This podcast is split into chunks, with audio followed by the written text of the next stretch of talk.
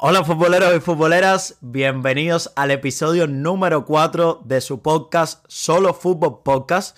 Ya llegamos al episodio número 4 y como siempre aquí tengo conmigo a mi compañero Jesús Manuel Fernández. ¿Cómo estás hoy Jesús?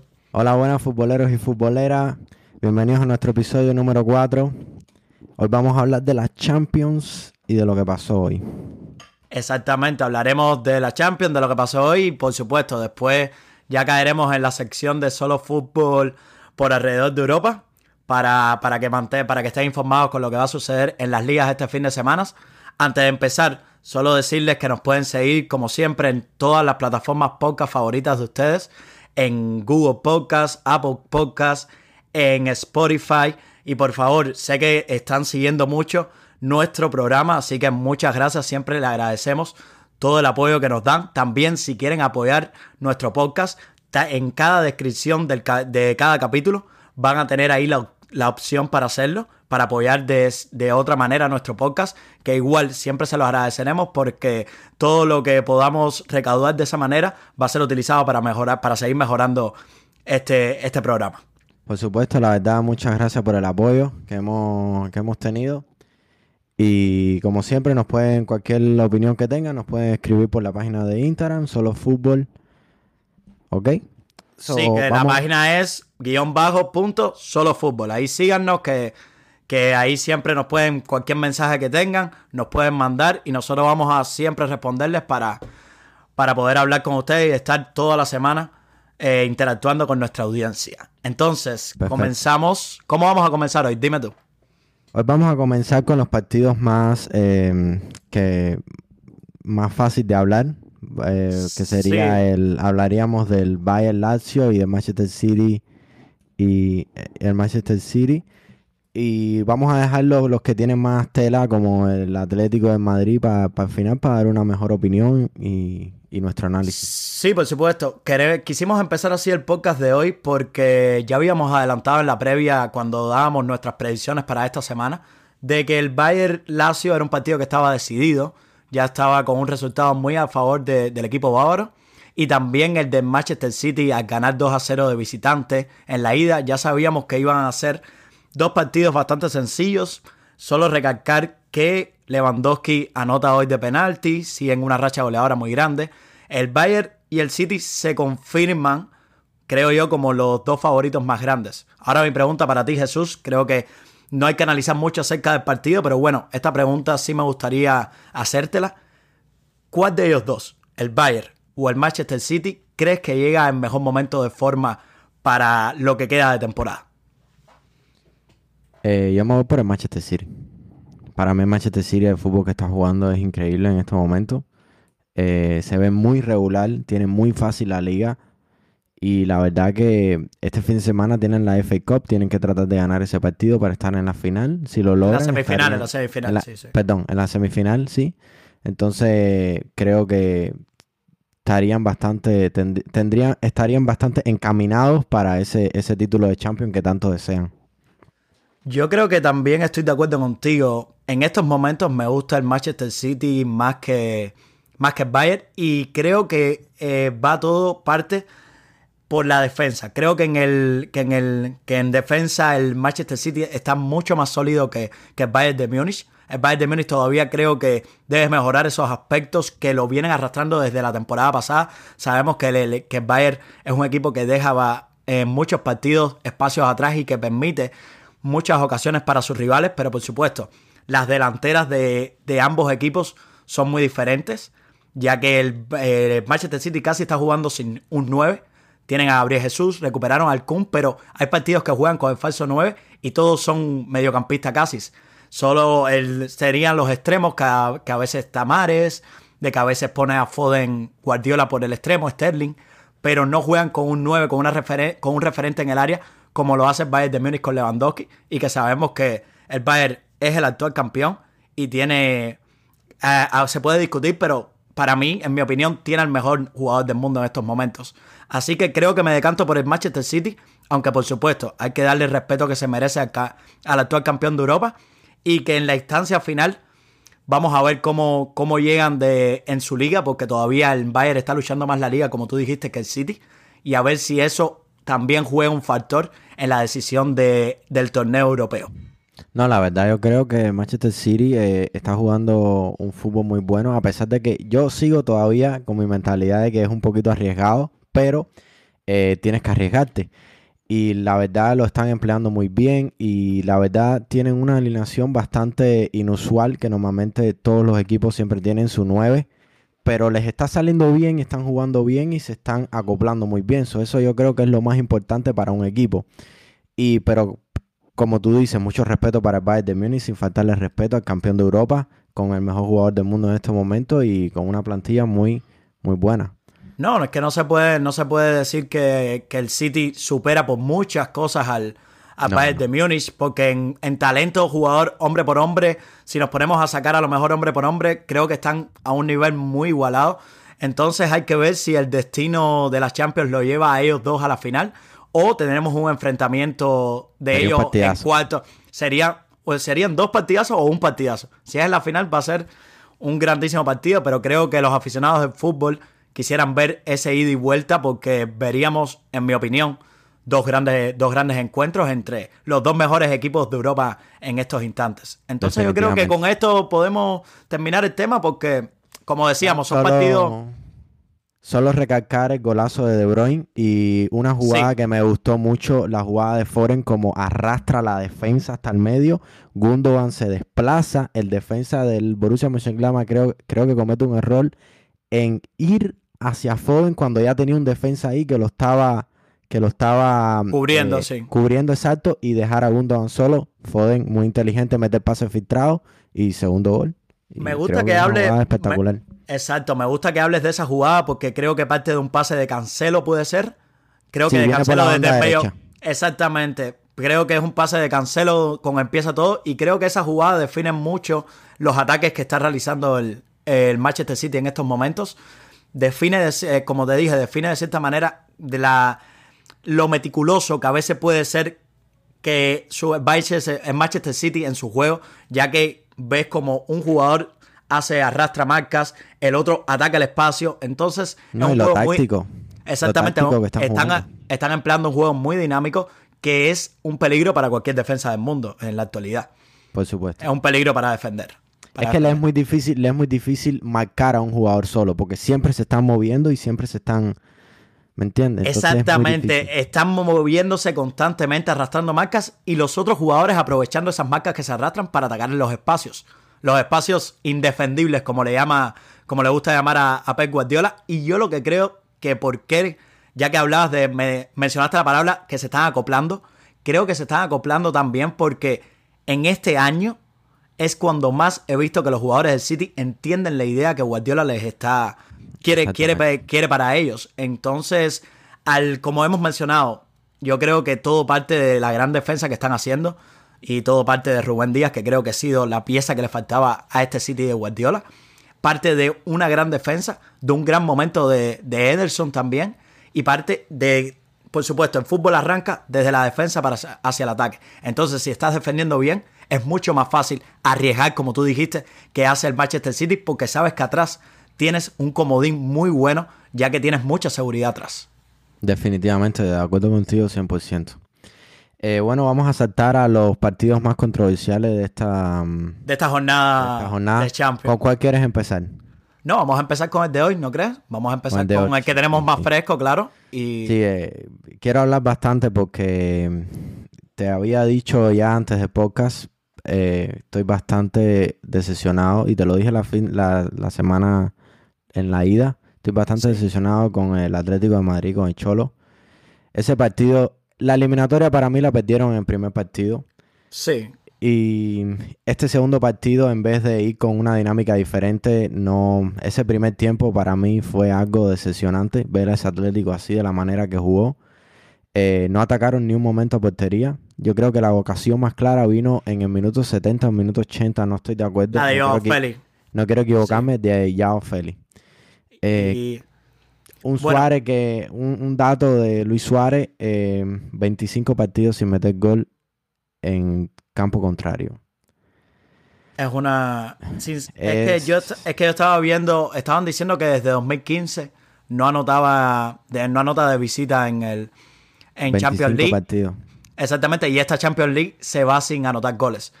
Entonces, ya que Luis Suárez, creo que el Atlético había crecido mucho con la figura de Luis Suárez. Y al Luis Suárez no tener una buena Champions, se ha reflejado de que el Atlético sufrió tanto en la fase de grupos para clasificar y también sufre nuevamente en, los octavos. Quiero analizar la alineación que hoy pone en el terreno Diego Pablo, Diego Pablo Simeone. Entonces, el problema para mí esta alineación, yo estaba hablando en la previa y no quiero sonar ventajista porque ya sabemos el resultado, pero en la previa lo mencionaba cuando vi que, había, que, había, que iba a abrir con, un 4-4-2, con Lodi por la banda izquierda y Carrasco mucho más adelantado, que había dejado atrás ese, esa línea de tres defensas que le había funcionado durante toda la temporada. Y lo que yo comentaba es que me parece que un partido tan importante como este, que era para clasificar y que tenías un gol en contra, que no era un partido que tenías que arriesgar demasiado desde el primer minuto. ¿Por qué irte de la idea que te ha funcionado tanto toda la temporada? ¿Por qué? No, de verdad no entendí. Me comentaban mis compañeros cuando les comentaba acerca de la alineación, me decían que a lo mejor el Cholo quiso, quiso sorprender a Tuchel e iniciando de una manera diferente, pero es que creo que lo que le hizo fue un daño, porque el equipo se vio incómodo a la hora de jugar, ya que no juegan así hace muchos meses. Entonces se ve cómo el equipo sufrió. En los primeros minutos vimos a un Atlético que salió, por supuesto, a presionar arriba, con mucha energía, pero después se desinfló. Y se vio un equipo que no se conocía en el terreno. No sabían qué estaban haciendo, no sabían qué función estaban cumpliendo. Entonces, ahí sí tengo que decir que el Cholo se equivoca. Para mí, en las dos alineaciones, se equivocó en la ida y se equivocó en la vuelta. Para mí, definitivamente. Eh, como tú dijiste, cambia el sistema de juego que le ha funcionado durante toda la temporada. Entonces llegas contra un equipo que tiene muy... Es verdad que es un equipo nuevo este año, que se están acoplando, pero es un equipo que tiene muy buena plantilla. Yo me cansé hoy de ver cómo em, el delantero, el delantero de Werner le ganaba todas... Werner le ganaba todas, todas las corridas a los defensas del, del Atlético. Y, el Atlético se ha hecho famoso o ha creado su gran nombre por su gran defensa. Sí. Y le ganaban todos los espacios. En, esa, en ese segundo gol se queda solo Llorente ahí sin poder hacer nada. En el primer gol, eh, una jugada de un contraataque perfecto que viene de Havertz, se la tira a Werner y Werner le hace el centro para Siech y Siech mete el gol. Eh, la verdad que la, el Atlético, si sigue jugando así, con esta dinámica en los partidos que le quedan de liga, se la veo difícil. Yo creo que Cholo debería volver, como tú dices, a, a como empezaron la liga, a la misma dinámica. El problema, yo, yo creo que, que el Cholo hoy se equivoca en la alineación titular, pero también se equivoca en algo muy importante que creo que ha sido la clave en la ida y en la vuelta. Para mí la clave de la ida y la vuelta fueron los dos mediocentros de Chelsea. En la ida, Jorginho y Kovacic, y en la vuelta, Kovacic y Kanté. Para mí ellos fueron la clave. Hoy Kovacic se puede decir que hizo un partido enorme. No, recibiendo, hizo lo, que le, hizo lo que quiso. Hizo lo que quiso. Hizo lo que quiso en el medio del campo, abriendo balones, saliendo, rompiendo líneas de presión con conducción. Yo vi un Kovacic que creo que no lo había visto nunca. Porque no era el Kovacic que habíamos visto en el Real Madrid. Entonces vimos a un, un, grandísimo partido de Kovacic en los dos encuentros, en la ida y en la vuelta. Hoy vimos un Kanté que, por supuesto, no hay quien discuta la calidad que tiene en Golo Kanté. Y estando, aparte de todo el trabajo que hizo yendo hacia adelante, que, que hizo para darle líneas de pases a sus compañeros, por supuesto, interceptó una cantidad de balones impresionante. Entonces, para mí esa fue la clave y el Cholo no se da cuenta. El Cholo nunca presionó la salida para ellos dos. El Atlético, el, Chelsea, disculpa, estaba haciendo eso. El Chelsea estaba presionando hombre a hombre y, estaba, y no estaba dejando que Coque o Saúl pudieran darle línea de pase a sus compañeros. Pero aquí mi conclusión es, ¿por qué no lo pudo hacer el Atlético y sí lo pudo hacer el Chelsea? ¿Por qué tú crees que no lo pudo hacer el ¿Por qué lo hizo el Chelsea y no el Atlético? Para mí, esto ya cae en la, en la espalda de Cholo. Porque... Sí, dime, dime, dime. Bueno, no, no, quería saber tu opinión al respecto. Me dices que caen en, la espalda del Cholo. yo te voy a decir, te voy a cambiar un poquitico y quiero que analices cuando te diga esto. ¿No crees que sea el factor físico? El factor físico se notó mucho hoy. Se notó muchísimo. superior. Yo te lo voy a decir ahorita, pero yo creo que también todo eso depende del, del trabajo que hay detrás de un equipo. Y por ahí el Cholo ya lleva, ¿cuántos? ¿Siete años? ¿Siete años en el Atlético? No, ya va para nueve años, diez años, creo. Nueve años en el Atlético. Cumplió nueve años y medio, sí. Claro, eh, ya tienes bastante experiencia. Ya, eh, en, ya el Atlético es considerado un equipo grande. Ya no es el Atlético de antes, que no era el equipo ese mediano de tabla que, le, que no podía llegar a Champions, que era solamente para Europa League. Ya el Atlético es considerado un grande. So, para mí, ya el Atlético en partidos importantes como ese tiene que entrar con mentalidad de grande, de un equipo grande. Entonces, yo creo, yo, yo creo, yo yo veo tres factores, ¿ok? El físico se notó hoy, la mentalidad y cómo el equipo se fue desboronando con el tiempo. Sí. Terminaron, no sé si estás de acuerdo conmigo, pero para mí terminaron que parecía es un circo. Parece un circo. No sabían qué estaban haciendo en el terreno, terminaron jugando con más, tratando de jugar con más corazón que con fútbol, y así no, lo, no lograron, no iban a lograr nada contra este Chelsea que sabía lo que estaba jugando y, su entrenador. Tuchel, lo que Tuchel, es increíble. No, es increíble. Ahora, ahora quiero que toquemos el Chelsea. Vamos a terminar aquí con el Atlético. Algo rapidito del Atlético. Como te digo, yo quiero señalar más el factor físico porque el Atlético nos había acostumbrado a ser un equipo de los mejores, de los mejores equipos preparados físicamente siempre en Europa. hablábamos siempre de que el Atlético salía a morder, salía con una gran presión.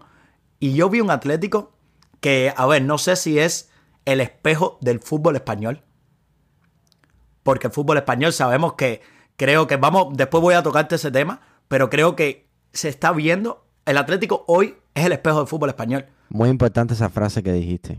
Es que es verdad, el fútbol español ha dejado de ser completamente físico en un, en un fútbol actual, que lo más importante es eso. Porque para hacer una presión alta, durante la, como la hizo el Chelsea, que la hizo casi por los 90 minutos, tienes que tener un trabajo físico detrás muy grande. Un trabajo físico detrás muy grande. Porque aunque tú, siendo un entrenador, aunque tú seas Tuchel, y salgas y le digas a los jugadores, hay que salir a presionar, hay que salir a presionar. Pero si tus jugadores no te responden físicamente, entonces se ve, se ve la diferencia en el físico que hubo entre Chelsea y el Atlético de Madrid. Algo que por supuesto no sé si viene de las lesiones que tuvo el, eh, el, Atlético esta temporada, tantos casos de COVID también que tuvieron. No sé si eso está jugando un factor negativo para esta instancia de, la temporada que está sucediendo el peor momento del Atlético. El Atlético está en un hueco que para mí lo veo muy difícil de salir. No, la verdad tú lo dijiste con la frase de el espejo del fútbol español. Eh, en estos momentos solo un equipo español está en los cuartos de final. Exactamente. Y eso y después vamos a analizar, exacto. Y después vamos a analizar también por qué yo creo que más hay un equipo. Después te voy a te tengo una preguntita también. Entonces, vamos, yo creo que a Chelsea. Voy, voy, a terminar con una conclusión, voy a terminar con una frase del Cholo. Cuando oh, un equipo, voy a terminar con una frase que oí en la entrevista en la rueda de prensa del Cholo para que concluya la idea del Atlético, lo que fue el Atlético hoy. Cuando un equipo es tan superior a ti, se merece ganar. Eso fue hoy. Eso fue hoy. El Chelsea fue muy, muy superior. al Atlético de Madrid en todos los sentidos. Pero yo, quisiera, yo quisiera darle una critiquita a Cholo, que le preguntaron hoy, le preguntaron hoy cómo te sientes y dice que muy bien. La verdad, no sé si soy yo personalmente, mi personalidad, pero tú me dices a mí, después de caer eliminado en una, en unos octavos de final de Champions, que si me siento bien, te digo que no, no me siento bien. No. Te digo, no me siento bien, pero mañana me levanto y digo, ok, vamos por la liga. ¿Entiendes? Pero eh, hoy no me siento bien porque yo creo que, no me salieron las cosas bien. Yo creo que el Cholo trata de, de, hacer, eh, de mandar un mensaje psicológico, de decir, eh, ya perdimos este torneo, ya habíamos perdido la Copa del Rey, hay que luchar por la liga, no, puedo, no quería mandarle a lo mejor un mensaje negativo al vestuario.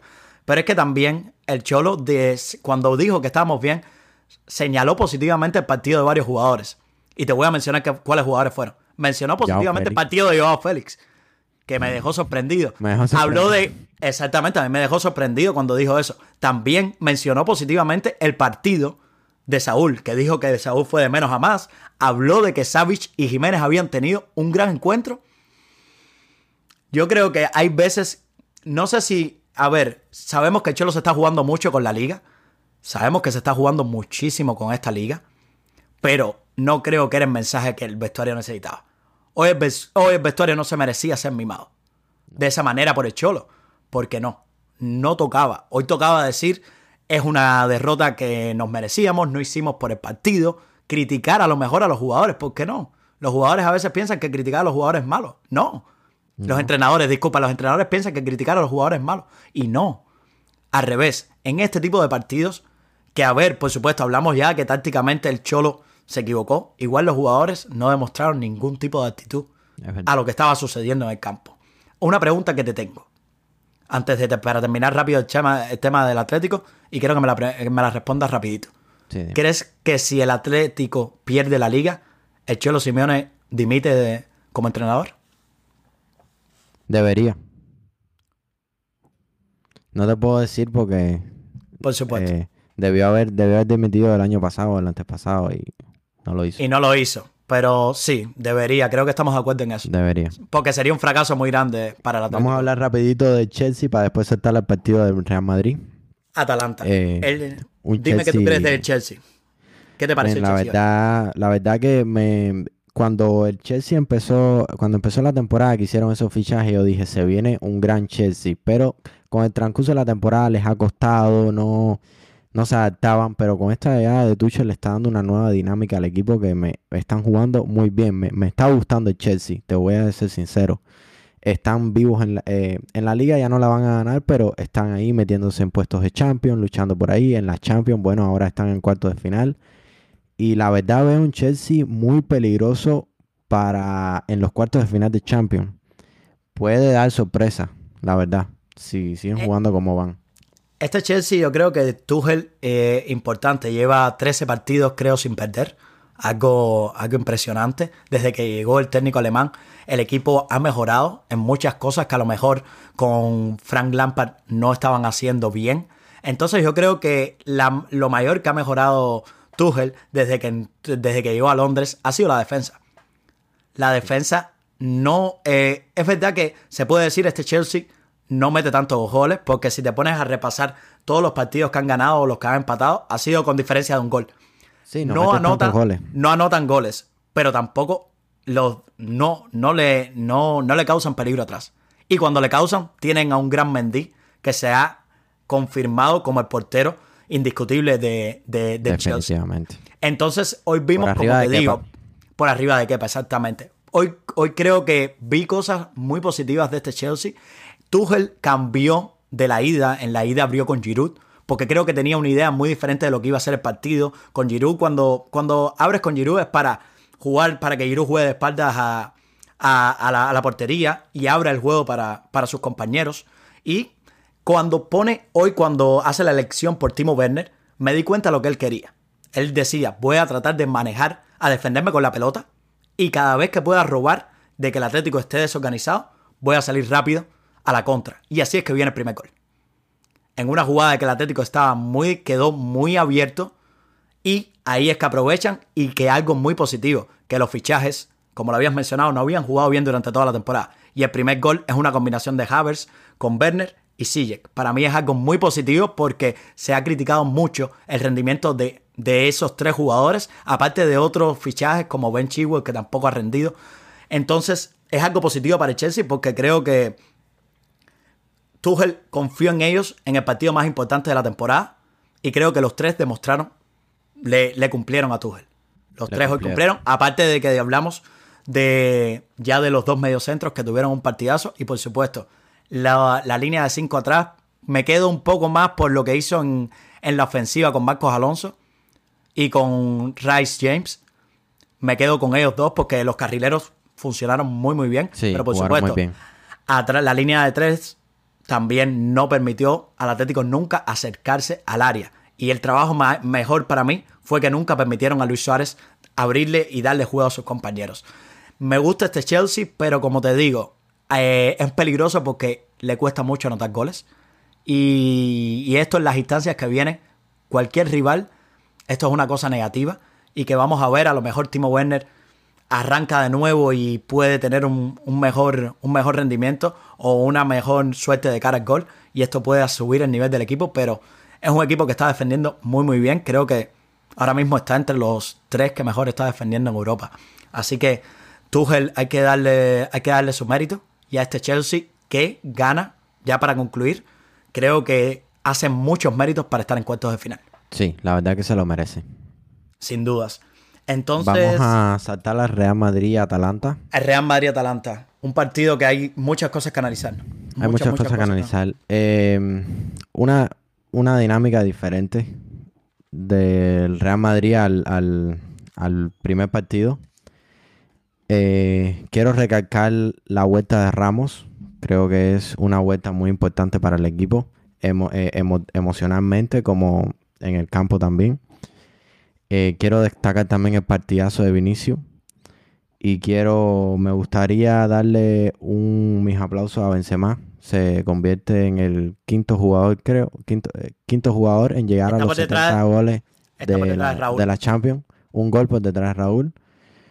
Un jugador súper infravalorado, la verdad. Y, ha demostrado que, que, tiene talento yo creo que sin, sin habernos. Nos pusimos de acuerdo casi en los puntos que queríamos analizar de, la, de Real Madrid.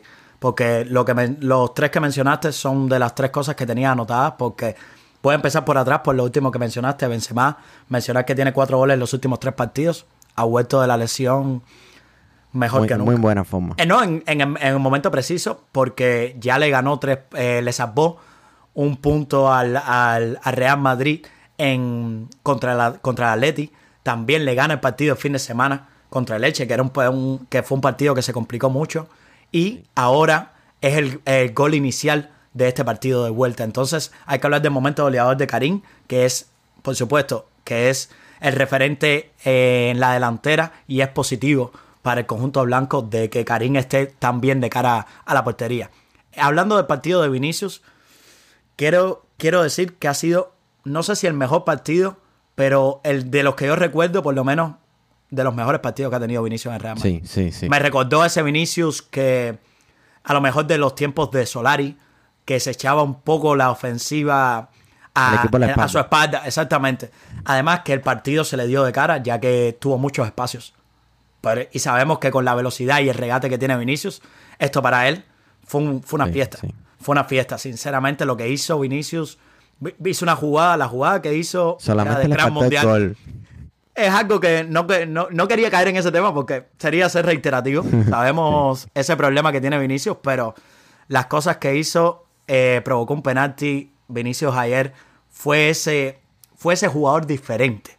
Es la palabra que, que estaba buscando. Ese jugador diferente que necesitaba el Atlético, el, disculpa, el Real Madrid para desatascar un partido que no comenzó tan tan, tan, de, tan para, para los blancos. Fue un partido que el primer tiempo fue un, primer tiempo rasposo, si se puede decir, un primer tiempo que no se sabía de que por momentos Courtois estaba dividiendo los balones, entonces después también el Atalanta los dividía, no se, nadie se adueñaba del medio del campo, no había fluidez en el juego por ninguno de los dos equipos. Entonces ahí, en ese punto del partido, creo, es cuando la figura de Vinicius crece y es el factor diferencial para que el Real Madrid pudiera llegar con, pudiera llegar con más peligro. Por supuesto, también el Madrid creció mucho después del primer gol, no hay que decirlo. Claro. Pero bueno, creo que Vinicius, por supuesto, fue ese jugador a lo mejor diferente que necesitaba el Real Madrid. No sé qué, crees tú al respecto. Yo creo que es el partido que necesitaba para cobrar confianza. Él, él, como sabemos todos, venía de un momento difícil y hace un partido como el de ayer y la verdad todo, eh, casi todo el mundo hablando de él, del partido de él y eso es muy importante, es muy buena confianza para el chico. Em, no quiero entrar en el factor gol, como ya hablamos, pero no, quiero, quiero, quiero entrar en el factor de que es muy desequilibrante por la banda. Y eso es muy importante para el equipo porque tiene llegada y puede dar pase y maybe puede entrar un gol o algo así. eso es muy importante para el equipo. Em, yo oía, yo una entrevista. contigo con lo que has dicho. Yo oí una entrevista de Vinicius que él, mismo, él declaró y dijo: Yo me siento más cómodo regateando que disparando a puerta. increíble. declaró Vinicius eso. Entonces, es algo que. No creo, como te digo, hemos dicho, ya lo hemos mencionado en otros podcasts. Vinicius es un jugador que a lo mejor no nació con el don del gol. Es algo que yo creo que se nace, no creo que, que se pueda hacer. Pero bueno, creo que sí, de cara al futuro puede mejorar este factor, por supuesto. Sí, eh, tiene una calidad. Exacto, pues tiene una calidad que no, no es cuestionable. Pero bueno, vamos a ver la, cómo sigue mejorando. Te voy a mencionar dos nombres y quiero que me digas qué piensas cuando te los digo. Luka Modric y Tony Cross. Espectacular.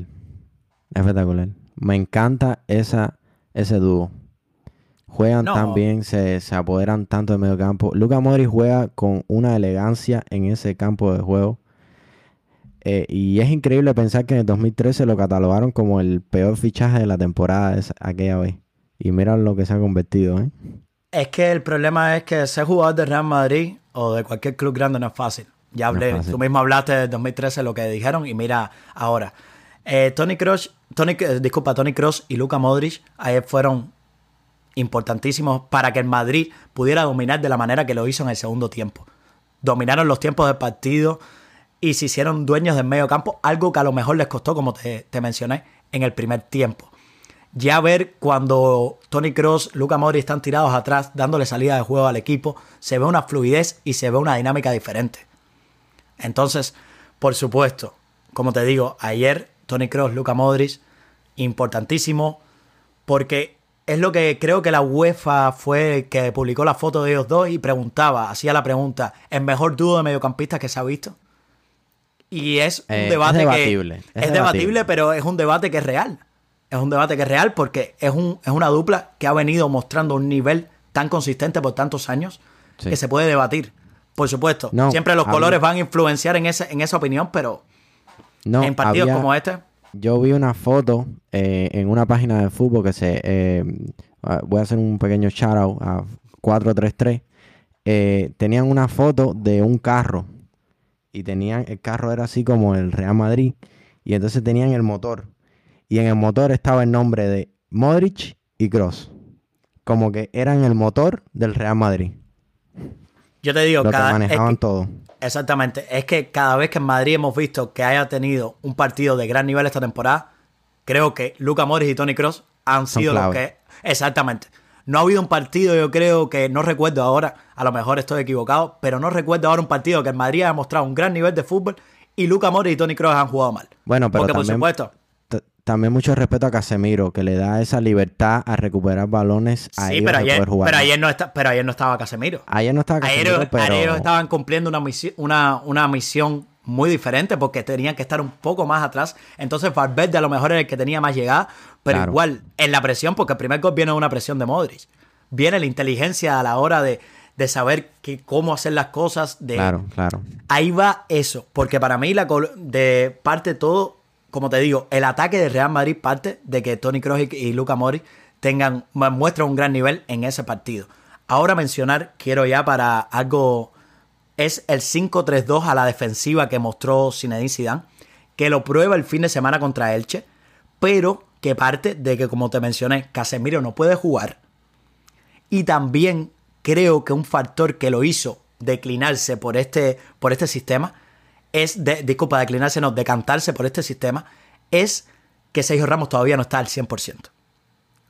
Aunque Ramos, como mencionaste, es un factor emocional muy importante porque es el líder de este Real Madrid, Ramos hay que recordar que viene una lesión. Y no creo que Ramos, Ramos a él sale en minuto 65, después de anotar el penalti. Entonces yo creo que va de que Zidane también dice, esa línea de tres le da seguridad a Barán, le da seguridad a Nacho, porque saben que Ramos no tiene, Ramos está ahí. Y entonces a Ramos lo apoya porque Ramos no tuvo que cubrir tanto terreno a sus espaldas. Solo tenía que hacerle coberturas a Nacho, a Nacho de Barán. No, fue inteligente, fue inteligente, la verdad. Exactamente. No, no, no, ponerle tanto trabajo a Ramos después de una lesión. Y, y entonces, pero Barán y Nacho lo hicieron muy bien. Nacho está jugando muy bien últimamente. Y entonces, Barán yo creo que es el que más cuestionable. Ayer tuvo un partido sí, pero que sabes, sabes que Barán siempre juega bien cuando juega Ramos porque es el que lo, más lo guía y eso. Pero ese, por eso Ramos es un factor importante y muy bastante inteligente si dan por esa parte, la verdad. Yo diría que de los puntos más flacos ayer que tuvo el Real Madrid es eh, Mendy. Creo que Mendy a lo mejor no tuvo esa, esa, influencia, esa influencia en el juego, pero Lucas Vázquez igual por esa banda, yo creo que las claves del Atalanta fue que se desangraron por, por las bandas, se desangraron por las bandas y Lucas Vázquez, eh, Vinicius, eh, pudieron hacer mucho, mucho daño por, por los carriles. Hablar entonces, decir que el Real Madrid gana bien y merece estar en cuarto, ¿verdad? Sí, te quería hacer una pregunta de la, De la formación que salió. ¿Te gusta este 5-3-2? Sí. ¿Te gusta más que si que tenían antes? No, no, no creo, porque en Madrid creo que no va a renunciar al 4-3-3 cuando, cuando, cuando tenga Casemiro disponible. Lo, lo probó el fin de semana con Casemiro, Casemiro sí jugó y no sé, creo es depende, creo que es un sistema más que Zidane sabe que, le puede funcionar. Entonces eso es algo positivo, claro. Dependiendo del rival, sabe que puede salir de esa manera y a lo mejor no sufrir atrás. Como te digo, para mí la clave de la liga pasada que gana en Real Madrid es en la defensa. Que en la defensa. Y este sistema le no eh, eh, da mucha seguridad atrás para, para el Real Madrid.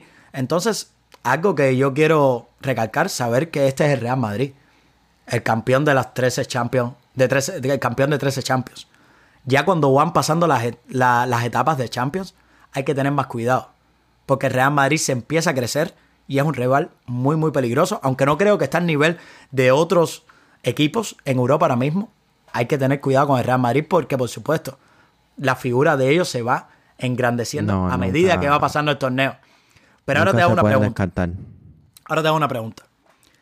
¿Crees que si Real Madrid hubiese jugado contra un equipo de la Premier, hubiese llegado a cuartos de final?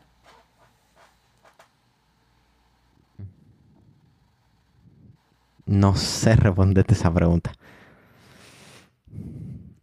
Es que mi, está opinión. Está difícil porque mm, los, es que los equipos de la Premier están en un nivel ahora eh, bastante complicado en el tema físico respecto a los equipos españoles. Se está notando como, estábamos hablando como lo del Atlético. Por eso te lo se estaba, se estaba notando. Creo que por ese factor, em, yo creo que no. Por ese factor creo que no. Pero maybe podamos tener la oportunidad de ver un Madrid enfrentarse a un equipo de la Premier en estos cuartos de final. Hay tres disponibles. Cualquiera le puede tocar. Es que me, pregunta, no, pregunta no va, creo que no es en cuartos. En cuartos, como te dije, creo que Madrid va a ir creciendo. Pero ahora en octavos era diferente. Creo que a Madrid le favorece mucho que le haya tocado el Atalanta. No, no, te, te dije que no, te dije que no. Sí, exacto, claro. Porque creo que eh, el Atalanta, como el Atlético, a lo mejor te mencioné, y voy a, voy a repetir la frase, de que era un espejo de la Liga Española. El Atalanta es un espejo de la, de la Serie A. El Atalanta era el único equipo que pudo que pudo clasificar, porque el Inter, que es el primer lugar, el, Atalanta, y la Juve, exactamente, fueron los porque el Inter, que era el primer lugar, de, que es el primer lugar en estos momentos, no pudo clasificar. La Juve ya vimos de la manera que perdió contra un rival inferior a ellos, y el Atalanta queda eliminado también contra el Real Madrid. Entonces, yo creo que la, la liga está un paso por encima de la Serie A, pero están a un nivel que no lo quita. la Serie A creo que sí estaba muy, estaba en esta, en esta, en esta dinámica hace mucho tiempo. Solo la Juve era lo mejor el que estaba demostrando un gran nivel en Europa. Pero, pero es, yo veo ese factor. Ya vimos que el Barcelona no clasificó. El Sevilla no clasificó. El Atleti no clasificó y solo clasifica el Real Madrid. Algo que, como tú mencionaste, creo al principio de podcast, no pasaba en temporadas, en temporadas recientes. No sucedía. Pero quiero recalcar algo. Y, aquí es donde viene la, eso que estás hablando de el, espejo de la liga, el espejo de la Serie A y eh, comparado contra las otras ligas. El Atlético pierde contra uno de la, de la liga de la Premier, uno de los top 5 de la Premier. Sí, ahora mismo está en cuarto lugar, exacto. El Sevilla pierde contra el Borussia Dortmund de la Bundesliga, que no está tan alto, y pierden. Y el, el Barça pierde contra el mejor equipo de la, Liga de Francia, que es el PSG. Ok, sí. El Madrid gana contra la Serie A. entonces ahí más o menos se puede ver el nivel que hay de otras ligas comparado contra, con la Liga Española y la Serie A. Por eso es que estoy, por eso es que te digo que me gustaría ver un Madrid contra, en, en los cuartos contra un equipo de la Premier. A ver qué, a ver qué es lo que pasa. La verdad si le toca a Manchester City no creo que pase. No, no, no, no. Bueno, hay que, como te digo, hay que ver. Y ahora creo que vamos a caer. Del Atalanta no quiero tocar mucho eh, porque no creo que, que tenía a lo mejor. Yo lo daba como que iba a pasar, pero bueno, no, no fue su partido. Yo tampoco nunca apoyé. Gasperini, Gasperini no habló, no, no abrió con Zapata. Y ahí yo vi un poco, vi un equipo que no pudo desarrollar su juego en Madrid. Creo que no le permitió desarrollar el juego del Atalanta. Y las ocasiones que tuvo también, después Zapata entró y a lo mejor mejoraron un poco, pero nunca se Yo creo encontraron en el partido. también perdieron mucho al eh, cuando perdieron a Papu Gómez. Creo que perdió mucho el equipo. Se hablaba, yo creo que ahora se habla mucho de la figura de Papu Gómez, de Papu Gómez, disculpa, pero cuando se fue, cuando se iba a ir al Sevilla, no, no se decía, se decía que el equipo estaba muy bien en ese momento y creo que ahora en este, en este partido, a lo mejor se notaba, exacto, se nota la falta de, del jugador argentino. Entonces creo que el Atalanta es eso, otro año que a lo mejor ya, ya, ya estamos acostumbrándonos un poco más a ver al Atalanta en Champions, pero creo que por supuesto es un equipo que al no tener historia, también eso, eso juega, eso es un factor que juega en este torneo tan importante de, de la Champions. Vamos a mencionar rápido ya el sorteo. El sorteo será el viernes, dejárselo saber a, nuestros a nuestra audiencia para que estén pendientes porque es un sorteo que puede tener muchas sorpresas y muchos partidos interesantes, ¿no crees? Sí, por supuesto. Vamos a ver qué quién contra quién cae. quién contra quién cae no se sabe, pero bueno, se, se miran como los equipos más asequibles a lo mejor. No sé si estás de acuerdo, el Porto, el Dortmund, son Bueno, los equipos... Porto más asequible, pero complicado. Por supuesto, por supuesto, pero bueno, para, para es mejor, por supuesto, que te toque el Porto o el Dortmund que te toque el Bueno, Liverpool, ¿no? Por supuesto. O el, Bayern de Múnich. O el Bayern de Múnich o el City, exactamente. Qué bueno las para olas dejar- calientes, las olas calientes. Exactamente, aunque van a ser, para mí, cualquier cruce que caiga, van a ser partidos muy, Pero muy déjame decirte, estamos viendo una Champions hermosa. La verdad, todos los años es una Champions hermosa, pero este año tiene... Tiene, tiene mucho. Tiene algo, tiene a, algo. a mí me, a mí me ha gustado esta Champions que, que es rara, por supuesto, porque eh, hoy estaba viendo la transmisión y Luis Omar Tapia decía de que eh, a lo mejor al Atlético lo que le hacía falta, disculpa que me fuera un poquito del tema, pero que a lo mejor al Atlético le hacía falta eh, público, porque el año pasado vimos como en Anfield logró ese gran resultado. Y es una Champions rara porque no hay público en los estadios, pero bueno, creo que, por supuesto que siempre influye, es un factor que influye mucho, pero no es el factor determinante. Y vamos a ver, vamos a ver de verdad. Creo que no hace falta mencionar nuestros tres favoritos, creo que, de- que, que estamos de acuerdo que son esos mismos tres, ¿verdad? Bueno, yo cambié. Tú cambiaste, dime, dime, entonces. Bueno, sigue entonces, siendo claro. el Bayern, sigue siendo el Bayern el City. Dímelo, el- sí, pero dime lo que tú crees. Ah, me dijiste el City, me dijiste que Le el dije City... el City, el Bayern, Sí, y entonces ahora, ahora yo pondría al Real Madrid. ok, ok, ok. Yo creo que, bueno, Por lo- el- pero todo por eso, por, Por la historia, claro. ellos, ellos, por la historia y porque suben, suben a medida que va pasando la Champions. A medida que van clasificando de fase, suelen subir. Por supuesto, entonces yo creo, eh, estoy en la misma línea que tú, el Manchester City de primer favorito, el Bayern de Múnich y sí me quedo con el Liverpool. Creo que por ahí a lo mejor tenemos una revancha del 2000, del 2018, No, es que- es que- es que Liverpool es contra bueno- el Real Madrid. No, pero es que es bueno decir cosas diferentes, ¿sabes? Sí, claro, claro, claro. No, es que eh, para mí, como te digo, el Liverpool lo veo a lo mejor un poquitico mejor que, que el Real Madrid si se enfrentarían los el- dos. El mejor factor del Liverpool es que ya la liga saben que la tienen perdida. Entonces, Exactamente. Y entonces en Madrid todavía están dos títulos que se están jugando. Entonces vamos a ver cómo Zidane puede manejar esta, estas dos torneos. Y recordar que las Champions, el, el- el sorteo sería el viernes. Entonces viene fecha FIFA. Después de este fin de semana viene fecha FIFA. Y ya después que sacamos la fecha FIFA, vienen los partidos de ida. Viene para los partidos de ida. Así que yo Claro. creo que poca de la semana que viene, ya con los partidos, con los cruces ya definidos, vamos a analizar muy bien lo que van a ser esos, esos, esos partidos de ida y vuelta de los cuartos de final, ¿no es verdad? sí, sí, sí. El- Perfecto. Estoy estoy súper emocionado porque ya, ya hay el sorteo el viernes.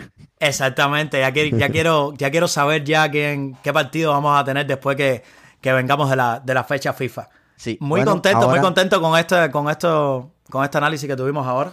Sí, la verdad, bastante bueno. Muy, Eh, muy ahora vamos a saltar a eh, solo fútbol alrededor de Europa. Eh, quiero recalcar la Liga Española, quiero dar eh, cómo está la tabla, lo- el top 5, el, el top 4, perdón. Eh, Atlético con 63 puntos, el Barça con 59, Madrid con 57, Sevilla con 54, que creo que ya ninguno debe ningún partido. No, no, ya todo, ya el Sevilla jugó y ganó. Exacto. entonces, em, solamente recalcar los partidos de fin de semana. Madrid le ganó a Leche 2 a 1 con dos goles de Benzema. Eh, Getafe y Atlético empataron. Habíamos hablado que era un partido complicado para el Atlético. El Barça creo que ganó bastante tranquilo contra Huesca. Messi que sigue en buena racha, como siempre, todos los años. sí, pero en el 2021 creo que se dejó esos fantasmas que a lo mejor tenía en el 2020 y está teniendo un 2021. ya llegó a, llegó a 21 goles. 21 eh, goles. De Copa 2021 y 21 goles. y sí, y un, Sevilla, un Sevilla que ganó el clásico 1 a 0. Ganó exactamente contra el Betis. Bueno, yo creo que decíamos en la previa de cuando hacíamos las predicciones del fin de semana, decíamos que podría ser un fin de semana tranquilo y lo menos que fue fue tranquilo, ¿no es verdad? Sí, sí, sí. Bueno, solamente para el Barcelona solamente para el Barcelona, pero el Barcelona tenía la presión de lo que había sucedido con los otros rivales. Exacto, es verdad. Porque. supero manejar el partido bien. no, el Barcelona iba contra, contra un rival que, en papel se veía muy cómodo y que el Barça debería ganar de esta, debía ganar de esta manera. Pero bueno, el eh, señalar el Atlético de Madrid, que hoy creo que, como te dije, están en un hueco muy, muy difícil porque creo que el Atlético hace méritos para ganar la Getafe. Hace méritos en el partido. El Atleti no hace un mal partido contra Getafe, yo lo vi. Y no hace un mal partido, pero. Y más después de que el Getafe, el Getafe termina con 10 jugadores. Replegados completamente atrás. Y el Atleti no tuvo la suerte del gol. Entonces, yo creo que algo que le está pasando. Eh, oía hoy el, podcast de, de Fútbol Infinito de, de Jaime Macías y Eduardo Vizcayar y mencionaban de que el Atleti en los partidos que a lo mejor no merecían tanto ganar, que fue el del Villarreal o el del Bilbao, lo ganaron, lo sacaron adelante. Y entonces los que a lo mejor jugaron mejor, que fue el Derby, que fue este mismo contra Getafe, no pudieron sacar los resultados. Eso es algo que preocupa muchísimo. Porque. Preocupa, preocupa. Preocupa, es bueno y malo. Es que este Atleti ahora mismo no, no creo que salga con una convicción de que va a ganar el partido. No se sabe qué versión del Atlético vamos a ver, porque están siendo tan irregulares que no sabemos qué versión del Atlético vamos a ver. Por, eso fue que, te dije la semana pasada que yo todavía no los veía ganando la liga, porque son muy irregulares. Lo mismo te ganan un partido que te juega muy bien, que después te juegan de una manera que tú no sabes a qué están jugando. Es que yo me acuerdo cuando el, el Atleti tenía la ventaja esa de 13 puntos que comentábamos con, comentaba con un amigo mío de esa ventaja y él me decía, espera, porque el Atleti no ha llegado a su mal momento en la temporada. Y ahora lo estamos viendo. y mira cuántos puntos han perdido. Entonces, la liga que a lo mejor hace un mes o dos meses nadie contaba porque decía, el Atleti es muy difícil que pierda tantos, tantos puntos. Mira ahora en qué situación está. Y como te digo, quería, quería informarte, creo que la semana que viene vamos a, a, detallar los partidos que faltan por, de cada equipo para ver, para que sacamos una opinión de quién lo tiene más difícil, pero todavía quedan muchos, muchos partidos muy complicados. Sí, sí, la verdad que sí. Eh, vamos a repasar los partidos de fin de semana. Sí. Eh, un Celta que juega contra el Real Madrid, Madrid de visitante un partido que hay que ponerle un asterisco ahí porque sí. el Celta, Celta se puede complicar. El Atlético contra el Alavés. El Atlético juega en casa. Sí. Y bueno, el partido más eh, importante de este fin de semana es la Real Sociedad Barcelona. Un Barcelona que hoy eh, tiene un nuevo presidente, Laporta. Sí, hoy, hoy vi la presentación y creo que Laporta ya empieza ya a mostrar cuáles son sus prioridades, que por supuesto es mejorar la economía del club y hacer que Leo Messi se quede. si bien el video, sí, no, eh, la, disculpa, la porta deja en un momento un poco incómodo a Leo con unas declaraciones como dice, voy a hacer todo lo posible por, para que Leo se quede y Leo como que se ríe porque sabe que lo pone en un lugar complicado, pero la porta yo creo que es algo muy positivo ya que el Fútbol Club Barcelona ya tenga nuevo presidente porque es un equipo que en los últimos tiempos cada semana teníamos una noticia negativa del Fútbol Club Barcelona. Y creo que también el momento, el momento que está pasando el club en lo deportivo pasa porque se está resolviendo de cierta manera lo que estaba, lo que pasa, lo que estaba pasando mal en las oficinas, en las oficinas del Fútbol Club Barcelona. Entonces creo que es algo muy positivo de cara a lo que viene en la temporada y a lo que viene en el futuro del Fútbol Club Barcelona. Yo quiero dar mi opinión sobre eso y te quiero hacer una preguntita. Por supuesto. Eh, la verdad, estoy de acuerdo contigo. Creo que Barcelona en estas últimas semanas eh, está dando todo lo que está saliendo es positivo. Se están el equipo se ve que se está reconstruyendo en los partidos y también eh, dentro del club. Creo que, la, creo que la puerta em, le va a dar una nueva cara a este equipo. Y vamos a ver qué pasa en el futuro. Y la pregunta que te tengo es: ¿logrará la puerta que Messi se quede? Para mí sí. ¿Tu opinión? ¿Tu opinión? O, sí, lo que tú no. crees. No, no. es porque estaba, tú sabes, a lo mejor organizando las palabras en mi cabeza. Pero para mí sí.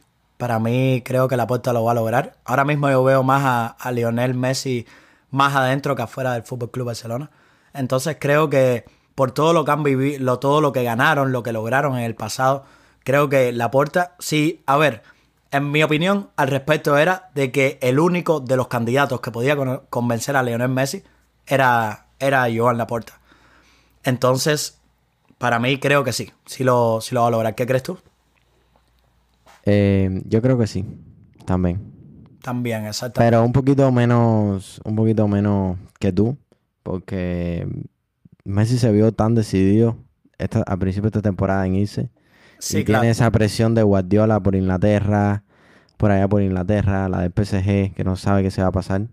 Entonces, pero, pero yo creo que con esta nueva dinámica que está dando Barcelona, si lo logran convencer, creo que se queda. También parte todo, creo que va todo. Messi está muy cómodo con Kuman. Hay que ver qué, qué, pasa entre Kuman y Laporta. Lo que hablan, si Laporta sigue confiando en Kuman y le da crédito para que se quede y siga siendo el entrenador. Así que vamos a ver ya, ya en verano, vamos a saber lo que llevamos esperando, creo, toda una, una temporada. Dime qué tú crees de los partidos. Dime, ¿vas a hacer una jornada? ¿Cómo tú crees que, que los tres de arriba sacan los resultados o, o alguien resbala en esta, en esta jornada? Eh, el Madrid viene en buena dinámica después de ganar ese partido de Champions. Sí, puede ser un punto. Yo creo, yo creo que el Madrid gana. Eh, el Atlético lo veo extraño. El Alavés, sabes que siempre es un equipo muy pesado de jugar. No, defienden muy bien. Defienden muy bien y se tiran atrás y. Exactamente. Es muy pesado. Sobre el Atlético ahí tengo mis dudas. Y el Barça, Real Sociedad, veo un Barça muy bien. Ahora ya concentrado en la liga, pero la Real Sociedad es una espina, una espina dura de sacar. Eh, vamos a ver. Vamos a ver qué pasa. No, claro, estamos, creo que estamos Pero en la línea. va a ser un fin de semana entretenido. Va a ser un fin Exactamente, antes de irnos, antes de irnos a, la, a, la, a las fechas europeas, creo que es un fin de semana que, que puede, puede seguir determinando esos detalles que a esta liga para mí se va a ganar por, por pequeños momentos y por pequeños detalles. Yo, yo te diría que para mí si te digo la verdad, yo creo que los tres de arriba llegan con la misma cantidad de puntos a la, a la última jornada. ¿Tú crees? Sí, para mí este, esta liga termina. Yo creo que los partidos que van a decidir la liga va a ser el clásico y el Barça Atlético. Sí, yo creo que sí, yo creo que sí. Puede, sin duda. Porque, porque yo creo que es, eso. Si, si el Barça le gana al Madrid, nada más le queda el Atlético. Sí. Entonces ya el Madrid se cae. Y nada más le quedaría el Atlético y superar esa, su, superar esa prueba. Pero si el Madrid y el Barça empatan, pero, ¿sabes? Eh, es complicado, pero creo que esos dos, partidos son los más claves. Para mí, no le quede dudas a nadie. El Barça ahora mismo tiene una racha en liga que es la mejor de Europa, recordarlo, pero van a seguir perdiendo puntos. Todos los tres van a seguir perdiendo puntos. Entonces ahora hay que ver en los encuentros directos, como tú dijiste, eh, se decide, se decide sin duda. Vamos a saltar entonces a la Premier. ¿Qué te parece? Que la Premier, eh, que la Premier, vamos a hablar un poco porque esta, esta semana decirles a, los, aficionados que no va a haber una jornada muy grande en la Premier porque está la FA Cup de por medio. ahora hablaremos más exactamente. El trofeo más viejo de Inglaterra. de Inglaterra, exactamente. Entonces, háblame de los resultados. Voy a sí, la, la tabla. El Manchester City con 71 puntos. En otra liga ya. El, el United 57. El Leicester City con 56 ahí pisándole los talones. El Chelsea con 51 y el West Ham con 48. No voy a seguir para abajo porque los otros equipos se han caído un poco. Recalcar partidos de este fin de semana. El Leeds United y el Chelsea empataron 0 a 0. Un Everton que venía muy bien y pierde un partido contra el Burnley 2 a 1. Eh, la verdad que decepcionante. El Manchester City gana eh, bastante tranquilo contra un Fulham 3 a 0. Un Leicester City que goleó, hizo una manita 5-0 al Sheffield.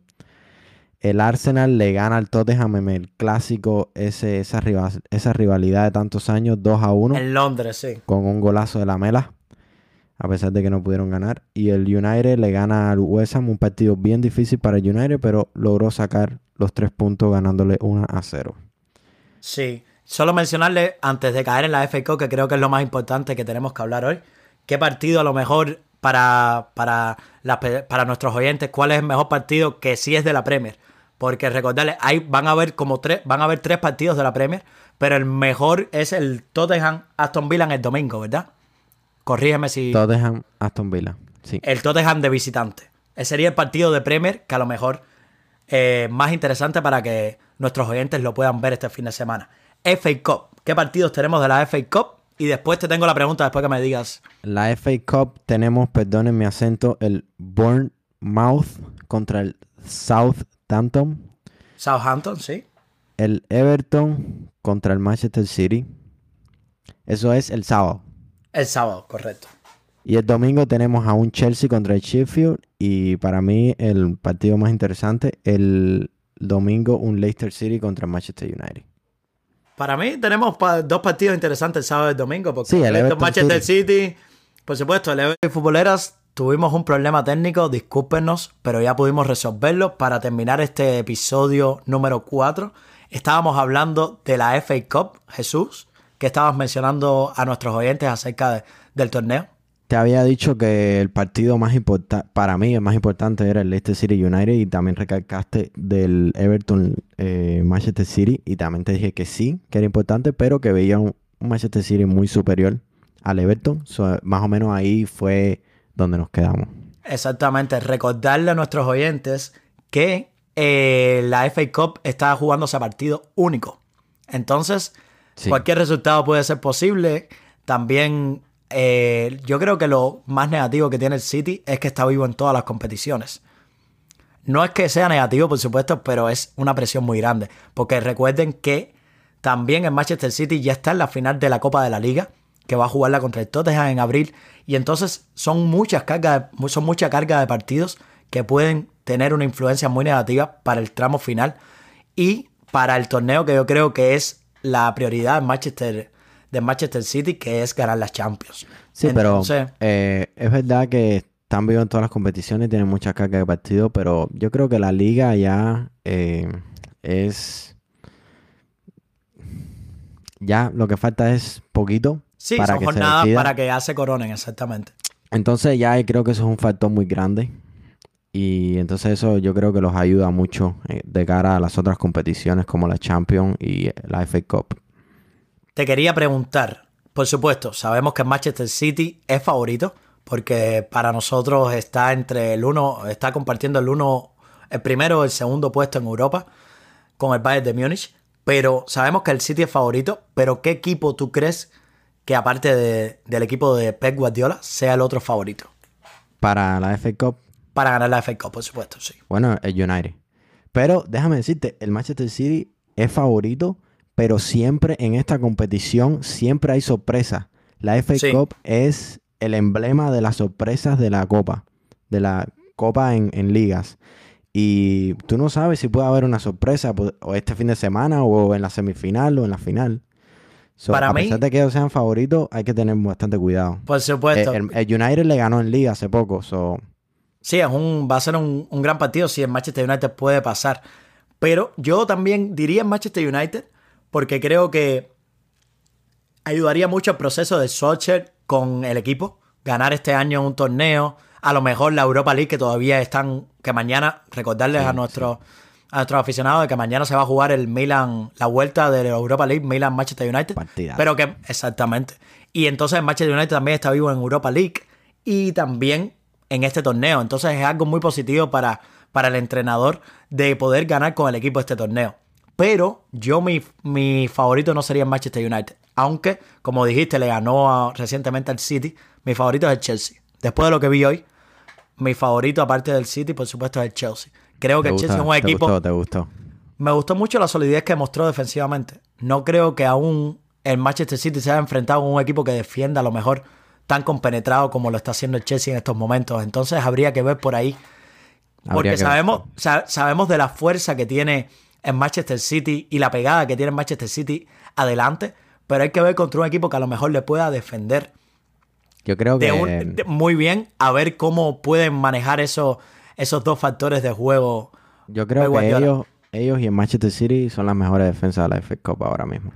Sí, exactamente, Chelsea y Manchester Lo que pasa es que el, que el Manchester United tiene un ataque, está siendo bastante bueno con ahí Rashford y Bruno Fernández, que están haciendo muy buena temporada. So, por ahí puede haber una sorpresita. Vamos a ver, está bastante interesante. Vamos a ver, pero. Se, recomiendo a todos los, a todos los futboleros y futboleras que la sigan esta temporada. Sí, exactamente. vamos a tener, yo creo, en semifinales encuentros muy, muy, muy, muy buenos. Vamos a saltar entonces a la Serie A. Vamos a saltar a la Serie A, que la verdad cada día ya se define más. El Inter está en primero con 65 está ahora mismo Muy, muy bien. El Milan con 56, que perdió el fin de semana contra el Nápoles, un partido que significa mucho ya. Eh, y una Juventus con 55 puntos el Inter ganó el fin de semana este pasado que pasó al Torino 2 a 1. Eh, la Juve 3 a 1 con hat de Cristiano y el Nápoles le ganó 1 a 0 al Milan. Que lo deja descontado. Sí, partidos a partidos que vienen. Inter Sassuolo, Juve Bernevento, la Fiorentina y el Milan También y la Roma Nápoles. Otro, otro partido difícil para los de Milan, que creo que a lo mejor, por supuesto, lo que hemos hablado, la carga de partidos de todavía estar en la Europa League, ha jugado su papel. Ya creo que el Inter cada vez se va decantando más como, como el futuro campeón, por supuesto. Hablar de que Cristiano llega a 23 goles, creo que es a lo mejor la noticia más positiva para la Juventus. Y... Hizo tremendo partido. Tremendo partido. Quiero preguntarte, Quiero preguntarte, ya que hablamos del bajo nivel, que, hablamos de que en las mejores ligas de Europa, a lo mejor la Serie A es la que más bajo tiene el nivel de juego en estos momentos. ¿Por qué tú crees que, haya sucedido esto en la liga italiana, que no ha sido algo reciente, viene de años, años anteriores? La verdad, la liga italiana ha perdido mucho y la verdad no, no llama. Pensaron que con Cristiano, a la llegada de Cristiano iba a llamar más, eh, iba a mejorar el nivel Em, este año de verdad vimos una liga italiana muy interesante, a pesar de que ya... Y eso es bueno, eso es bueno de cara al futuro. Yo creo que la liga italiana va a seguir mejorando. Eh, pero todavía... Pero, creo que, que... ¿Por qué en Europa? Entonces mi pregunta, ¿por qué en Europa se vio que estaban a... que no, que no estaban al, al mismo nivel que otros equipos? Cuando, en Europa y contra otros equipos a lo mejor no el Inter mismo vimos en la fase de grupos que no pudo, no pudo clasificar ni a Europa League. Entonces, ¿qué, tú crees que está fallando? Sí, hay que, se puede. Yo creo, también depende mucho de la preparatoria, la, las tácticas de juego.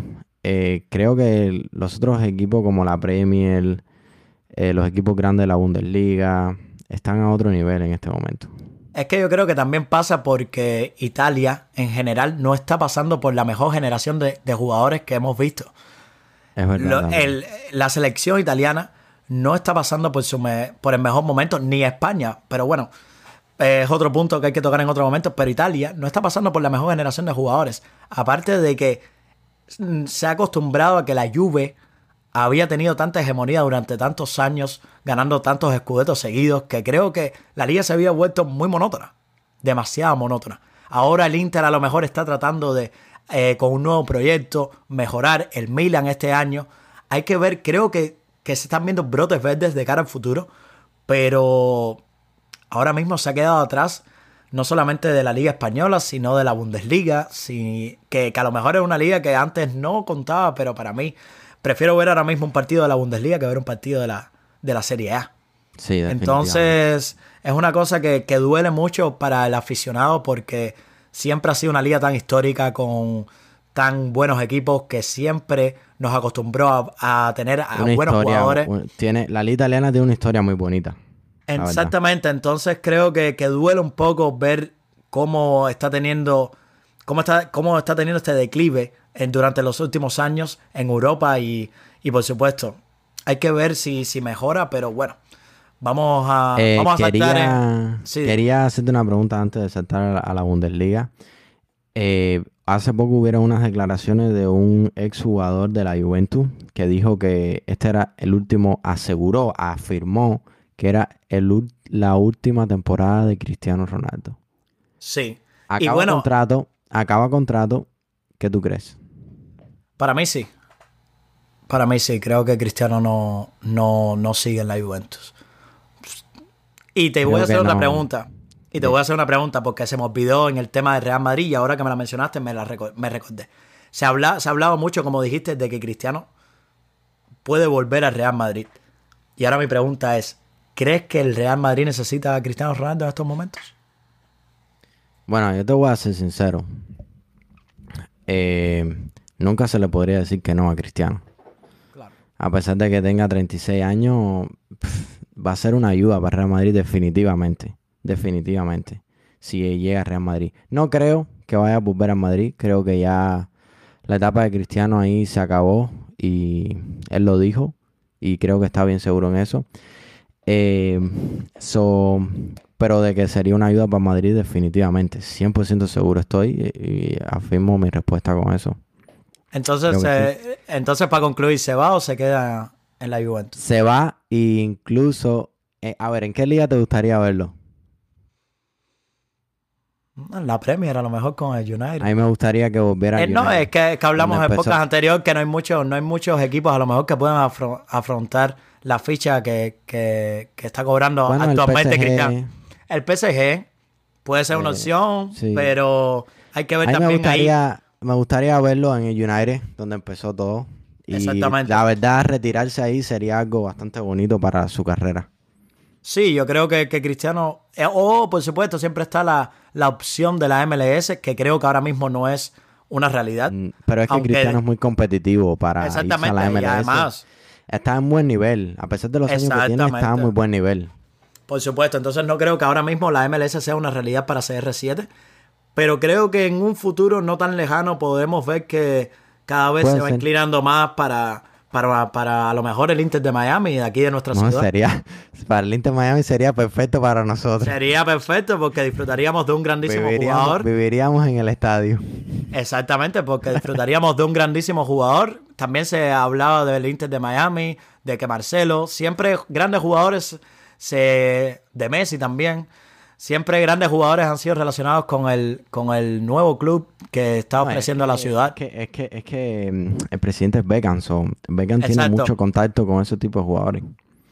Entonces, bueno, otro, eh, debemos ese tema, yo creo que debemos en un podcast. Deberíamos hablar un día futuro de. Un poco más del Inter Miami, porque es nuestra ciudad al final de todo, entonces. Al final de todo, sí. Creo que le debemos eso a nuestro, a nuestros aficionados. Vamos a cerrar entonces ya el podcast de hoy con la Bundesliga. Exactamente. Eh, rapidito. Eh, un Leipzig que decepcionó. Vaya, no, no, no decepcionó, pero que se deslizó un poco en la liga con ese empate contra el Frankfurt. Y un Bayern que ganó tranquilo contra el Werder Bremen 3 a 1. Eh, partidos clave para el fin de semana es el Leipzig Arminia. Creo que lo tiene bastante fácil, pero. Exacto. Pero no se sabe. Puede pasar cualquier cosa. Y el Bayern contra el Stuttgart. Bayern con 58 puntos y el Leipzig con 54. Solo, solo decirle a nuestro, a nuestro aficionado que Lewandowski a 32 goles y reafirma la gran temporada que está teniendo. 39 la temporada. Exactamente. Y entonces yo creo que, como creo que es la misma conclusión de otros podcasts, creo que la liga se va, se va a decidir mucho cuando se enfrenten el Leipzig contra el Bayern de Múnich, que es en abril.